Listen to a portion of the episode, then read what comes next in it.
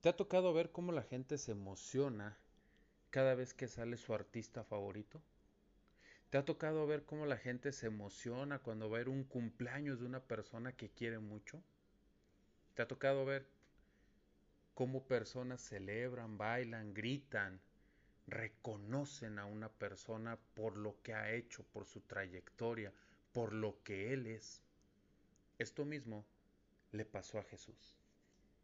Mateo 21, versículo 9 y 10 nos habla cuando Jesucristo va a entrar al templo. Dice, y los que iban delante de él y los que iban detrás gritaban, bendito, viva el Hijo de David, bendito el que viene en el nombre del Señor.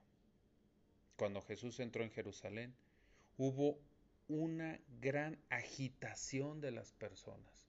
Esa misma gente reconocía quién era Jesús, sabía lo que Jesús había hecho, sabían que Jesús era el Mesías tan esperado. Por eso su euforia fue tal, su alegría fue tal. Y a ellos no les importó que las demás gentes lo vieran, ellos gritaban porque reconocían quién era el que venía sentado en ese burro. Ellos sabían que era Jesús, Jesús de Nazaret el Mesías. ¿Sabes? Hoy Jesús quiere venir a tu vida. Hoy Jesús está como ese día cuando entró a la ciudad triunfante. Y lo único que quiere es dirigirse directamente a ti. En esa ocasión Jesús se dirigía al templo. La palabra dice que tú eres el templo del Espíritu Santo. Entonces Jesús se quiere dirigir a ti. La pregunta es, ¿cómo lo vas a recibir? ¿Con ese entusiasmo, con esa alegría, con ese fervor de que el Rey de Reyes y Señor de Señores viene a ti? ¿O lo vas a hacer a un lado? ¿O no lo vas a escuchar?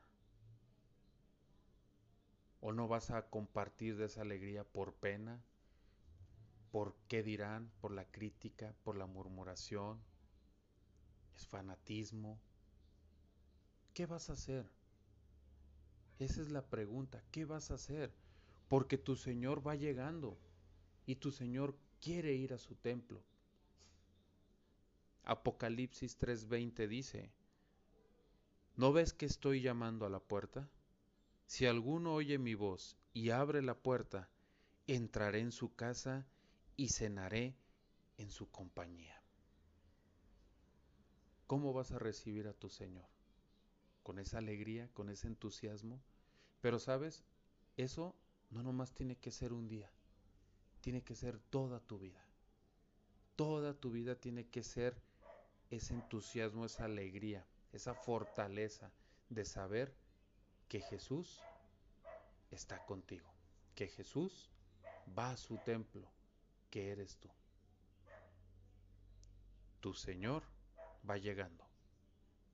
¿Cómo lo vas a recibir? Bendiciones.